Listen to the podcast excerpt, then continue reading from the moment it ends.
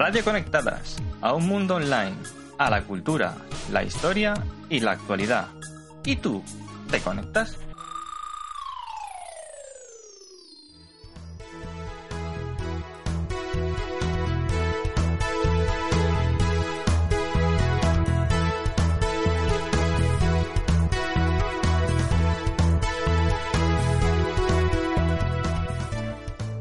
Buenos días de jueves, bienvenidos y bienvenidas a un nuevo programa de actualidad semanal. Una vez más, en Radio Conectadas os traemos los principales titulares, tanto nacionales como internacionales. Soy Tania Lezcano y junto a mí se encuentran Jessica Murillo, Alba Ferrera, Abril Rocabert y Sergio Rodríguez. Comenzamos. Nacional.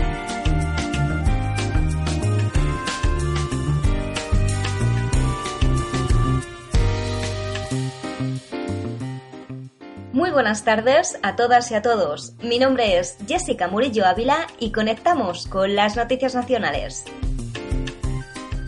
Estrenamos julio con altas temperaturas, pero a quienes se les suben los calores es a la ciudadanía y no precisamente por el sol. La reforma del Código Penal ha traído grandes enfados para los españoles y españolas que no entienden el mayor recorte de las libertades de la historia de la democracia. Es jueves 2 de julio y estos son los titulares. Nuevos casos de violencia machista en Villajoyosa y Vinarós. Entra en vigor la ley Mordaza. Nuevos casos de corrupción en el PP afectan a Cospedal y Olivas. Constituidos los gobiernos de Madrid y Valencia. Se cumplen 10 años del matrimonio igualitario. La crisis griega desploma la banca española. Nos aterra y nos indigna volver a empezar el informativo de Radio Conectadas con nuevos casos de terrorismo machista, esta vez en Villajoyosa y Vinarós. Con estos ya son 1.350 las mujeres asesinadas desde 1995 hasta la actualidad. En lo que va de año, 23 mujeres han sido asesinadas por parte de sus parejas y exparejas. A todas luces, vivimos en un país que es incapaz de garantizar la integridad física de la mitad de la población, es decir, de las mujeres. Y es que además ni siquiera se preocupan por crear un pacto de Estado contra este terrorismo, ni siquiera en esos momentos en los que se ha reformado el Código Penal. Recordamos que la violencia de género es un problema estructural y de salubridad pública en la que todas y todos tenemos responsabilidad. Asimismo, el teléfono de atención a las víctimas de violencia de género es el 016. Sin mordaza. Así rezaba la pancarta de Greenpeace ante el Congreso contra la ley mordaza a solo unas horas antes de la polémica ley de seguridad ciudadana que ha sido rebautizada como la ley mordaza. Ahora ver algo así costará más, a no ser que se haya ahorrado lo necesario como para hacer frente a las impresionantes multas. De este modo entra en vigor el mayor recorte de libertades de toda la historia de la democracia con tres nuevas leyes en relación a la reforma del Código Penal a las que muchas personas han denominado el Mordaza y que además vienen a sustituir al texto que fue aprobado en 1995 y que ha sido objeto desde entonces de numerosas reformas parciales. Estas son las novedades. Tenemos la reforma del Código Penal, las leyes de seguridad ciudadana y la ley antiyihadista. La más polémica es algo parecido a la cadena perpetua que se le ha denominado prisión permanente revisable y prevé que la condena se alargue toda la vida aunque se revise su posibilidad de libertad cada 25 o 30 años. Asimismo, se prevé el aumento de las relaciones sexuales consentidas a los 16 años y se introduce un nuevo delito, la difusión de vídeos íntimos. Pero es que además, como era necesario, el nuevo Código Penal endurece el maltrato animal y la posesión de pornografía infantil. En cuanto a la ley antiyihadista, que el PP pactó con el PSOE, permite, entre otras cosas, detener a gente que haya consultado webs terroristas. La última del trío es la ley Mordaza, que entra en vigor con el nuevo Código Penal. La Ley de Seguridad Ciudadana, que en realidad no es más que una ley de seguridad del gobierno con el objetivo de aumentar la represión para generar miedo en la sociedad y que no se proteste por las reformas y recortes del gobierno central. Una medida de indefensión y sin garantías, ya que la palabra de la policía es suficiente para desplazarnos de la política pública al hogar. Criminaliza así la protesta social pacífica por la vía policial con multas altísimas donde el enemigo es la ciudadanía para el gobierno. No obstante, la ley ha sido aprobada por el PP con toda la oposición en contra. Incluye, por ejemplo, la prohibición de protestar frente a instituciones públicas, fotografiar a policías, parar desahucios, protestar en alturas, colgar películas en Internet, ocupar casas y un largo etcétera. Además, la nueva normativa otorga a la policía la capacidad de multar a quien se niega a disolver reuniones y manifestaciones en los espacios públicos y también opinar contra la corona en las redes sociales, algo que es a partir de ahora tipificado como delito de terrorismo. Además, tampoco se puede tuitear una manifestación aunque luego no se acuda. Pero es que también la Ley de Seguridad Ciudadana modifica la Ley de Extranjería y legaliza la devolución en caliente, es decir, permite que se pueda echar a las y los inmigrantes en plena valla. Las sanciones van de 100 a 600.000 euros, de tal modo que las infracciones leves se pagan entre 100 y 600 euros e incluyen todo lo relacionado con las campadas tipo el 15M o escalar edificios como hace Greenpeace. Hablamos de infracciones graves cuando son para parar desahucios, protestar frente a instituciones públicas o difundir datos e imágenes de los agentes de seguridad, afectando así a la libertad de información y defensa. En este caso, las multas van de 601 a 30.000 euros. En cuanto a las infracciones muy graves, como por ejemplo celebrar manifestaciones o espectáculos públicos sin autorizar, pueden costar la gracia de entre 30.001 y 600.000 euros. Como era de esperar, la normativa ha sido recurrida ante el Tribunal Constitucional por la oposición, pero sin embargo ni las movilizaciones, ni los recursos al Tribunal Constitucional, ni las críticas de los organismos europeos han logrado frenarla. Dicho todo esto, nos queda un último punto. ¿Cómo afecta la modificación del Código Penal a la violencia patriarcal que sufrimos las mujeres? En este sentido, se introduce la discriminación por razón de género como circunstancia agravante de la responsabilidad criminal. Se tipifica el matrimonio forzado, se regula el delito de acoso y se modifican los delitos relativos a la introducción en la intimidad mediante la difusión de imágenes íntimas, lo que se denomina sexting. El problema es que muchos de estos delitos se tipifican simplemente como leves. Poco leves nos parecen cuando, como vemos, muchas veces esos comportamientos acaban en asesinato. La abogada Concepción Torres considera que son muchas las dudas de la reforma del Código Penal en materia de violencia de género, sobre todo si tenemos en cuenta las dificultades probatorias del acoso continuado, las dudas de las víctimas para denunciar y mantener esas denuncias en el tiempo, y que temas como en el sexting, la difusión de fotos, se tipifica como violencia doméstica y no como violencia de género. Y mientras se aprueba la ley Mordaza, aquellos que son realmente un peligro para la sociedad, es decir, quienes realizan actos corruptos o manejan grandes cantidades de dinero, siguen gozando de privilegios ya que parece que no se endurecen los castigos de este tipo, a pesar de que, como vemos, cada día son mayores. Ahora se ha descubierto que posiblemente la campaña electoral de Cospedal se pagó con dinero negro. Tres jueces de la Audiencia Nacional aseguran que hay indicios claros de que la campaña electoral de 2007 de María Dolores de Cospedal se pagó con dinero B. En concreto, la audiencia cree que fueron 200.000 euros que, según Bárcenas, se entregaron a la campaña por parte de SACIR. La Audiencia Nacional no imputará a Cospedal, aunque, como decimos, sí cree que su campaña se financió en B.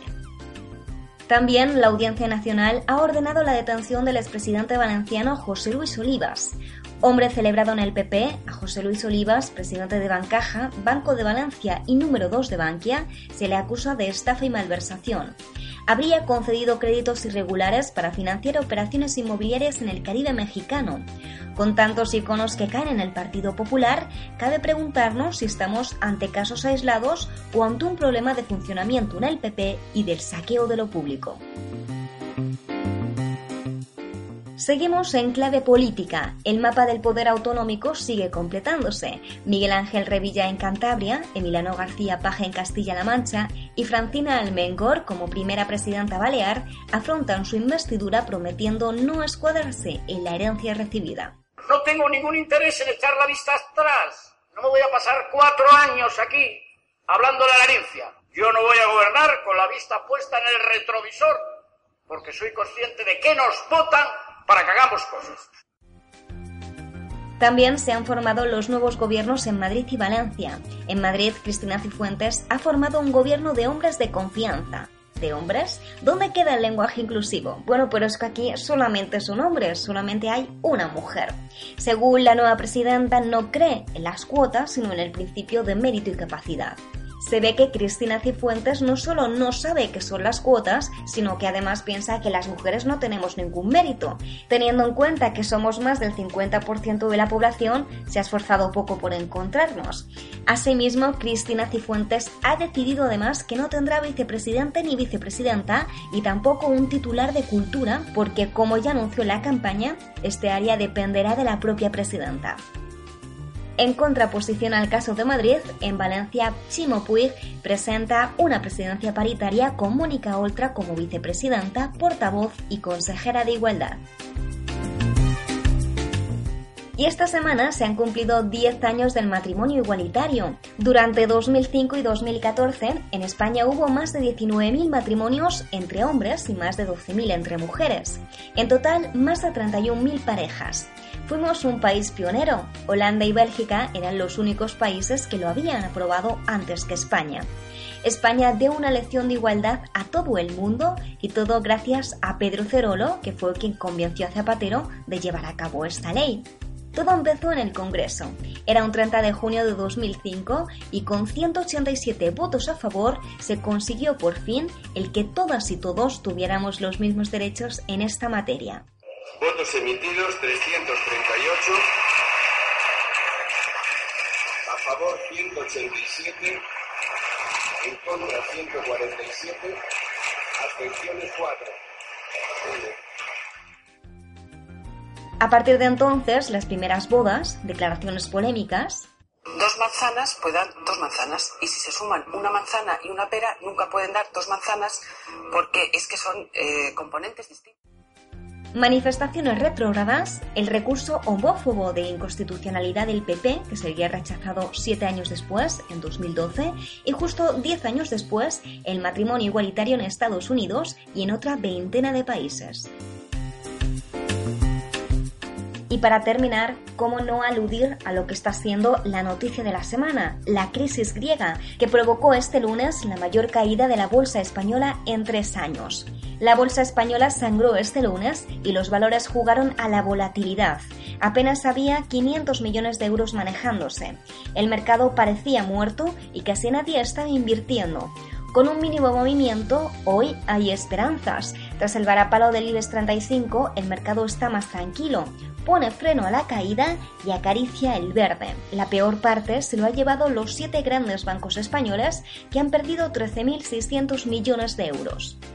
Precisamente ha sido la crisis griega la que ha servido al PP para alertar contra el populismo.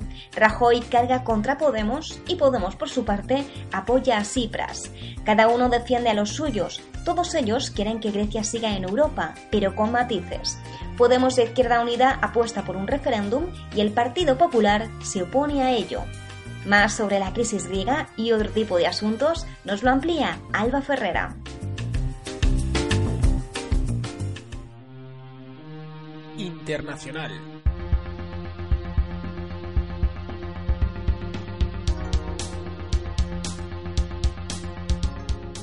Muy buenos días, soy Alba Ferrera y arrancamos con Europa. Como muchas veces abrimos con Grecia, el país que lejos de arrodillarse hace frente al FMI, excluyéndole de la propuesta presentada el pasado martes. Desde Atenas pidieron una prórroga de dos años y una reestructuración de su deuda, lo que supondría un coste de 29.100 millones de euros, intentando tomar nuevamente las riendas hacia un nuevo destino, destino que no ven fuera del euro. Sin embargo, el Eurogrupo no aceptó, Los socios del euro ya no ven posible una prórroga y quieren esperar el resultado del referéndum del domingo para empezar a discutir el tercer rescate, mientras numerosos titulares ya difunden Grecia, país moroso pendiente del Eurogrupo.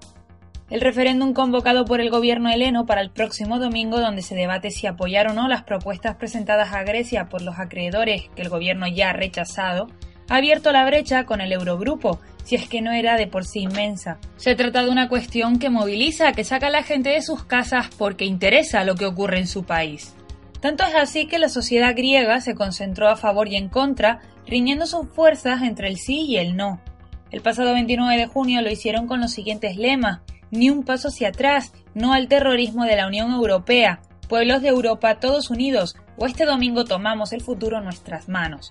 Esta movilización, celebrada al comienzo de la campaña del referéndum, mantiene la recomendación del no que persigue el gobierno sobre la propuesta de las instituciones. Pero la creciente polarización se hizo notar al respecto. Otra concentración igualó la convocatoria de la víspera bajo el lema Vivimos en Europa. Los concentrados, entre los que podía verse destacados miembros de los tres partidos proeuropeos, la conservadora Nueva Democracia, el socialista PASO y el liberal Topotami, corearon consignas a favor del euro y de Europa. Tsipras ya tuvo ocasión de comentar que la decisión de convocar un referéndum no es el final, sino la continuación de las negociaciones con mejores condiciones para el pueblo algo que no ve bien el Eurogrupo, pues parece que estas cuestiones no tienen por qué comunicarse a la ciudadanía, quienes no entienden la situación para poder tomar una decisión acertada. ¿Será que tenemos distintas definiciones de democracia? Puede ser. Mientras la confrontación se hacía más grande, un británico decidía actuar en el asunto con una particular iniciativa, un crowdfunding para pagar la deuda de Grecia con el FMI. Según palabras del joven, que no entiende por qué algunos han llegado a pensar que se trata de una broma, el hartazgo le ha llevado a este punto. Estaba harto de ver cómo la crisis griega se movía en círculos y no avanzaba. Mientras los políticos vacilan, esto puede tener un efecto real sobre la gente, dice Tom Finney. La iniciativa ha recaudado cerca de 626.000 euros poco antes de las 11 de la mañana del 1 de julio. Seguiremos informando, tenemos novedades cada minuto. Ayer conocimos el último informe de ACNUR, donde cifra en 137.000 el número de migrantes que han llegado en los primeros seis meses del año a las costas europeas tras cruzar el Mediterráneo. Cito de forma textual porque desde luego lo merece. Una gran mayoría de los miles de personas que hicieron el peligroso viaje por mar en los seis meses primeros de 2015 huían de la guerra, el conflicto o la persecución. Eso convierte la crisis en el Mediterráneo en una crisis de refugiados. En el mismo han indicado que un tercio de las personas que llegaron a Italia o a Grecia viajaron desde Siria y ha recordado que ciudadanos y ciudadanas del país árabe han de ser considerados casi de manera universal para el estatus de refugiados u otras formas de protección. ACNUR ha agregado que por detrás de Siria, los países a los que pertenecen la mayoría de los refugiados son de Afganistán y Eritrea.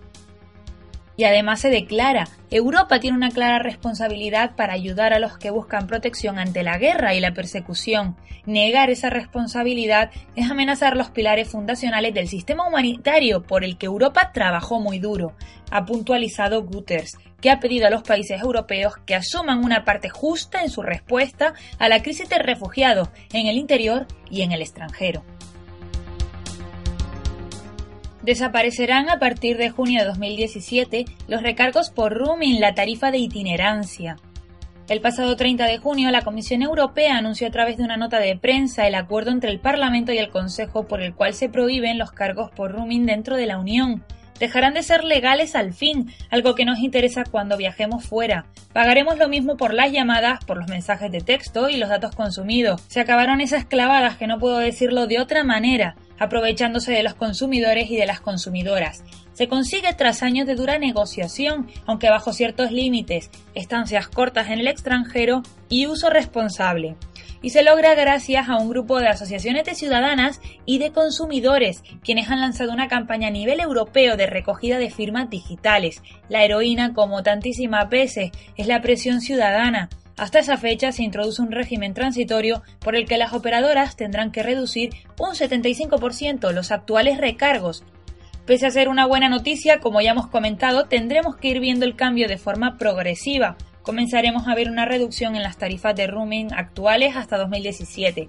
Y no olviden tener en cuenta que los precios actuales se mantendrán este verano, comenzando a bajar a partir de abril del año que viene. ¿Os pensabais que no aprovecharían esta época? Hasta aquí Europa.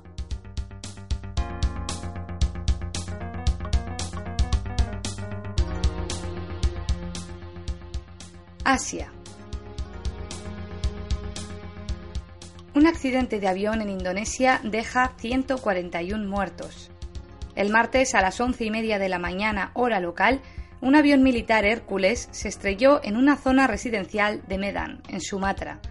Llevaba a bordo 12 miembros de la tripulación y 101 pasajeros y pasajeras, y se estrelló apenas dos minutos después de despegar. Se piensa que por algún fallo en el motor, porque el piloto pidió permiso para volver a la base poco después de despegar. De cualquier manera, aún no están aclaradas las causas concretas. El avión se estrelló sobre unos edificios, lo que ha provocado que no solo las personas que iban a bordo fallecieran, sino también muchas que se encontraban en la zona residencial, superando así los 140 muertos. Más de 500 personas heridas y una muerta en un incendio en un parque acuático de Taiwán. El sábado por la noche, una gran explosión provocó un incendio en un parque de atracciones acuático cerca de Taipei durante un espectáculo y ante unas mil personas. La propagación del fuego fue rápida porque desde el escenario se había lanzado polvos de colores inflamables, lo que tras la explosión provocó 524 heridos y ya se ha reportado la primera muerte, la de una joven de 20 años que había sufrido quemaduras de segundo grado en el 90% de su cuerpo. Algunas víctimas han sufrido quemaduras en el 40% de su cuerpo y 200 se encuentran en estado crítico. La principal teoría que se maneja es que una colilla de cigarro, un mechero o una chispa proveniente de los equipos eléctricos pudo desencadenar el fuego. Por su parte, el vendedor de las tres toneladas de polvos de almidón coloreado dijo que había advertido al comprador de que la sustancia era inflamable la policía ha detenido al responsable del evento, Lu Chung-chi, a quien ha retirado además el pasaporte, y a otros cuatro trabajadores. Todos ellos serán investigados por delitos contra la seguridad pública y por incumplimiento negligente de una obligación que ha causado heridos graves. Terminamos nuestro repaso por el continente asiático en Palestina, donde el Daesh o Estado Islámico amenaza con gobernar Gaza. En los últimos meses, la política del grupo palestino Hamas en la franja de Gaza ha sido perseguir a los simpatizantes del Estado Islámico y evitar que el radicalismo pueda tener una presencia importante en la zona. Ahora, a través de un vídeo, el Daesh ha amenazado a Hamas y ha asegurado que se hará con Gaza e impondrá la Sharia o ley islámica, que según ellos jamás no ha sabido imponer. Y sumará además la franja a su autoproclamado califato. En el vídeo hacen referencia también a Siria y concretamente al campo de refugiados palestinos de Yarmouk, donde consiguieron imponerse. Juramos por Dios que lo que está sucediendo en Siria y especialmente en el campo de Yarmouk ocurrirá en Gaza. He aquí un ejemplo más del dudoso carácter musulmán del Estado Islámico y el daño que hace a la propia comunidad musulmana. Grupos como Hamas y la gran mayoría de musulmanes no defienden una guerra santa para imponer sus ideas y su religión. Los grupos insurgentes musulmanes como Hamas en Gaza o Hezbollah en el Líbano son los que más luchan contra el Daesh, ya que lo consideran un ataque al Islam. De todas maneras, un imam salafista de Gaza explicaba hace unos días al periodista Mikel Ayestarán que no se está haciendo lo suficiente para frenar al Estado Islámico y luego será tarde. Y añadió Internet es la vía de captación, jamás controla las mezquitas y no se puede predicar a favor del Daesh.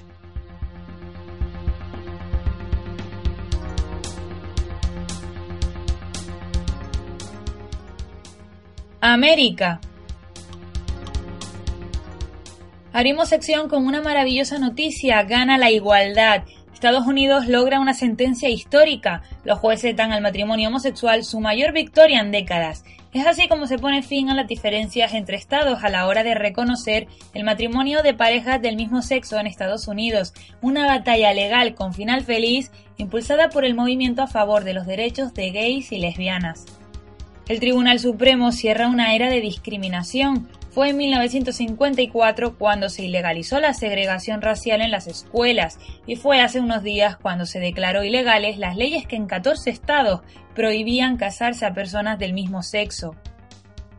James Overfeld y los otros demandantes pedían al Supremo que ilegalizase las leyes que en Michigan, Kentucky, Ohio y Tennessee defendían el matrimonio como la unión entre hombre y mujer y el tribunal, con cinco votos a favor y cuatro en contra, dio la razón a Obergefell. Automáticamente la decisión sobre los cuatro estados demandados se aplica a los diez que solo permitían casarse a un hombre con una mujer. De esta forma, el matrimonio homosexual, hasta ahora legal en 36 estados, lo es en los 50 de la Unión, sin excepciones. Entre todo tipo de reacciones de entusiasmo como las del presidente Obama o Hillary Clinton, nos quedamos con las palabras de Bill Woody, quien frente a la escalinata del Supremo, este señor de 67 años recordó los años de lucha, la discriminación, los amigos muertos y lloraba. Por primera vez me siento americano. Enhorabuena. Antes de viajar a México, celebramos que Univisión Televisa y ahora también la cadena estadounidense NBC ha roto relaciones laborales con Donald Trump por sus comentarios racistas sobre los inmigrantes mexicanos, algo que ya comentamos en Políticamente Incorrecta, gracias a Tania Lescano, que recuperó sus terribles declaraciones. Indignante. Nos espera Abril Rocabert, la comunicóloga mexicana encargada de las noticias que acontecen a este lado del charco. Cuéntanos, compañera. A un año de la masacre de 22 personas durante un operativo militar en Tlatlaya, Estado de México, el alto comisionado de Naciones Unidas para los Derechos Humanos pide al gobierno mexicano justicia y reparación de daños para las víctimas. En su momento el Departamento de Defensa afirmó que los 22 fallecidos pertenecían a una banda de secuestradores y que murieron en un tiroteo con los militares durante la mañana del 30 de junio. Sin embargo, esta versión ha sido puesta en duda, ya que hay muy pocas pruebas para afirmar que realmente hubiera ocurrido un tiroteo prolongado. La Comisión de Derechos Humanos de México considera que al menos 12 de estas muertes fueron ejecuciones extrajudiciales. Tres mujeres que presenciaron la matanza fueron detenidas arbitrariamente y denunciaron que fueron torturadas. La única testigo de la masacre que ha sido puesta en libertad reveló a la revista Squire que tan solo uno de los fallecidos murió en el enfrentamiento y que el resto fueron asesinados tras rendirse. La testigo afirma que funcionarios de la Marina, la Procuraduría General de Justicia del Estado de México y la Procuraduría Especializada en Investigación de Delincuencia Organizada la obligaron a declarar que los muertos eran delincuentes. Ocho de los soldados que participaron en la matanza fueron detenidos en septiembre del año pasado. Tres de ellos afrontan cargos de homicidio y uno de manipulación de pruebas. El alto comisionado de Naciones Unidas para los Derechos Humanos exhortó al gobierno mexicano a ampliar la investigación para incluir autoridades civiles y militares que también podrían estar involucradas en las posibles ejecuciones extrajudiciales y las demás violaciones cometidas en Tlatlaya, Estado de México. Muchísimas gracias, Abril. Volvemos, pero con Cuba, el primer país del mundo en eliminar la transmisión del SIDA de madre a hijo o a hija. El pasado martes, Cuba hizo historia, pese a quien le pese. Después de una trayectoria en el terreno de la salud que nos ha dejado completamente asombradas, sigue volando muy alto. En esta ocasión se convierte en el primer país del mundo que recibe la validación de la Organización Mundial de la Salud por haber eliminado la transmisión del virus del SIDA y de la sífilis de madre a hijo o a hija.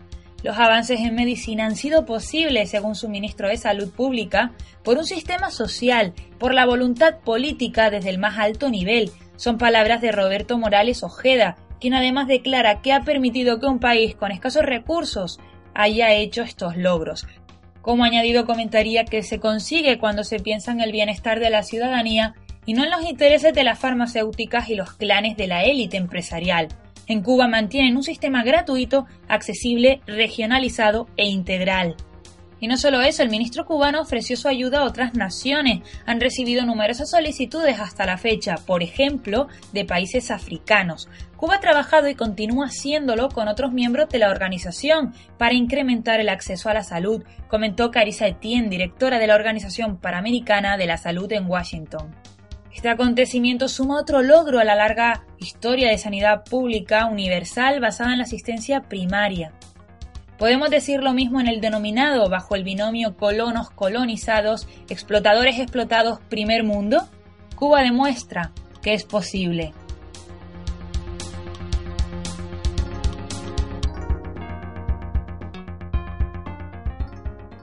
África. Burundi celebra elecciones parlamentarias sin garantías de ningún tipo.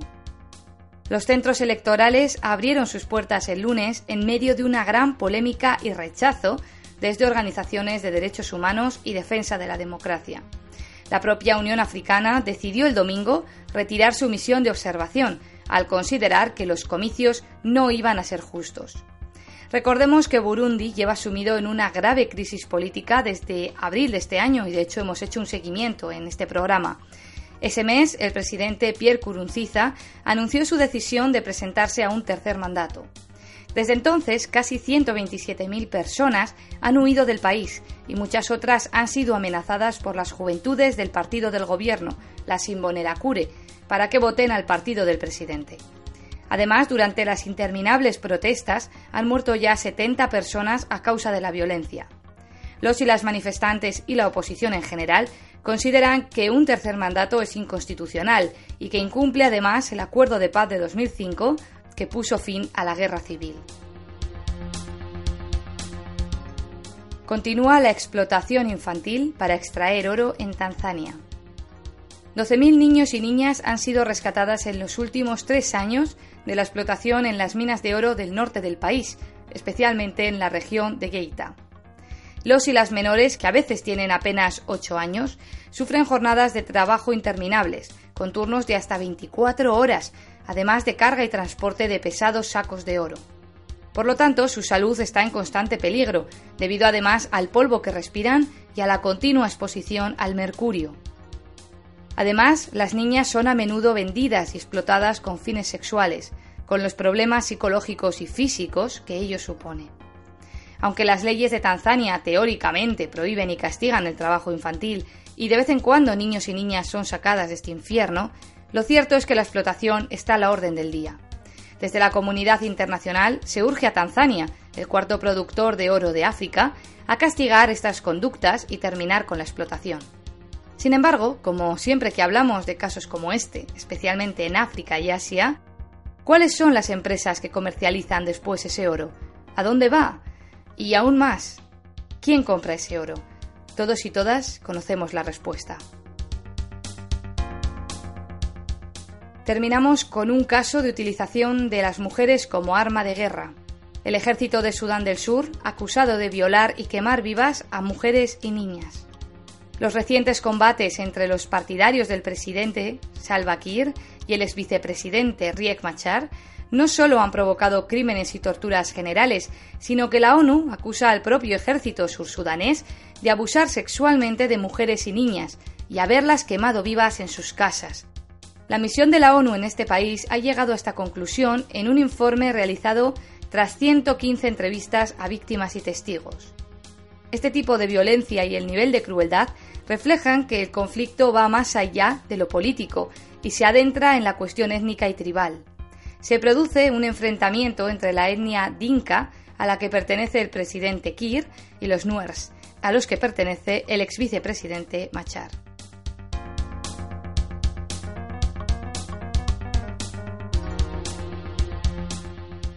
Me llamo Sergio Rodríguez y estos son los titulares que nos llegan desde el otro lado del océano. La gran barrera de coral australiana espera el veredicto de la UNESCO sobre su estado de salud. Las fuerzas de seguridad ponen fin al motín en la cárcel de Belmur tras 15 horas de disturbios. 400 jóvenes españoles reciben visado para estudiar o trabajar en Australia durante cuatro meses. Comenzamos. Con el sol australiano iluminando las aguas cristalinas de la Gran Barrera de Coral, los delegados del programa Patrimonio de la Humanidad de la UNESCO hicieron ayer snorkel durante horas rodeados de mantas rayas, delfines y tiburones de arrecife. Su misión era comprobar la salud del ecosistema más grande del mundo, compuesto por miles de arrecifes y corales multicolores que se extienden sobre una superficie de 2.000 kilómetros en la costa nororiental de Australia que aportan cada año miles de millones de dólares al sector turístico. Durante los últimos años, sin embargo, parte del coral ha sufrido graves daños y algunas especies de animales como las grandes tortugas verdes están en peligro de extinción, Por este motivo, la Organización de las Naciones Unidas para la Educación, la Ciencia y la Cultura, UNESCO, anunciará este miércoles si finalmente incluirá el famoso arrecife de coral en la lista de Patrimonio Mundial en peligro de extinción, una decisión que el gobierno australiano quiere evitar cueste lo que cueste, ya que la clasificación supondría la restricción del transporte marítimo por la zona y a la vez afectaría, por supuesto, al negocio de materias primas y energía de Australia. Estaremos atentos a las novedades que se produzcan sobre esta noticia. Y cambiamos de tema. Según ha informado la cadena de televisión australiana ABC, las fuerzas de seguridad de Australia han disuelto este miércoles el motín tras 15 horas de fuertes disturbios en las instalaciones. La policía ha entrado en la cárcel de máxima seguridad de madrugada fuertemente armada y aprovechando la oscuridad para proteger al personal del centro y a los prisioneros. En total 200 trabajadores que ya han sido evacuados con éxito. Según las primeras informaciones, eh, varios presos han resultado heridos durante la operación, aunque las autoridades no han facilitado por el momento un balance de heridos, por lo que también se desconoce si hay agentes entre las víctimas. Durante el motín en el que han participado unos 300 presos han sido destruidas puertas, ventanas y se han provocado varios incendios y, al parecer, los disturbios se iniciaron como consecuencia de la imposición de la prohibición de fumar en la cárcel que entraba en vigor este martes. De momento, las autoridades australianas han trasladado a otras instalaciones penitenciarias de la zona un gran número de reos a la espera de que puedan ser reparados los daños materiales que se han registrado. Y cerramos con una noticia interesante. Gracias al acuerdo suscrito entre España y Australia, más de 400 jóvenes españoles de entre 18 y 30 años podrán viajar al país oceánico para estudiar o trabajar con un visado de cuatro meses y viceversa, según ha confirmado la Embajada Española en Australia. Para acceder a este programa de movilidad, los solicitantes deben reunir los siguientes requisitos. Disponer de al menos dos años de educación superior, buen manejo del idioma, en este caso inglés, no tener niños a su cargo y contar con dinero suficiente para sufragar su manutención. En el aspecto educativo, los que participen en el programa podrán matricularse en uno o más cursos de formación que no excedan de cuatro meses de duración. En cuanto a los que decidan ir a trabajar, deben tener en cuenta que el permiso laboral obtenido en cada país no puede exceder de los 12 meses. En cualquier caso, según ha informado la Embajada Española en Australia, ambos países se reservan el derecho de rechazar cualquier solicitud o deportar fuera del territorio nacional a los eh, individuos que no cumplan sus leyes.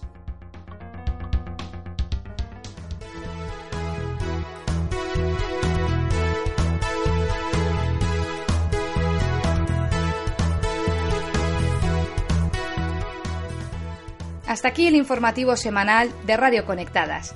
Muchas gracias por estar con nosotras y os esperamos el próximo jueves. Mientras tanto, este domingo podréis disfrutar de una nueva entrega de Crearte y sabéis que podéis encontrarnos en nuestra página web radioconectadas.com y hacernos llegar todos vuestros comentarios o ideas a través de las redes sociales. Muy buenos días.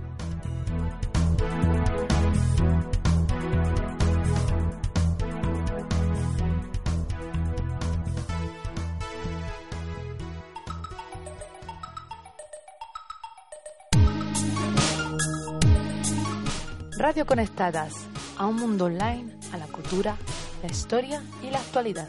¿Y tú, te conectas?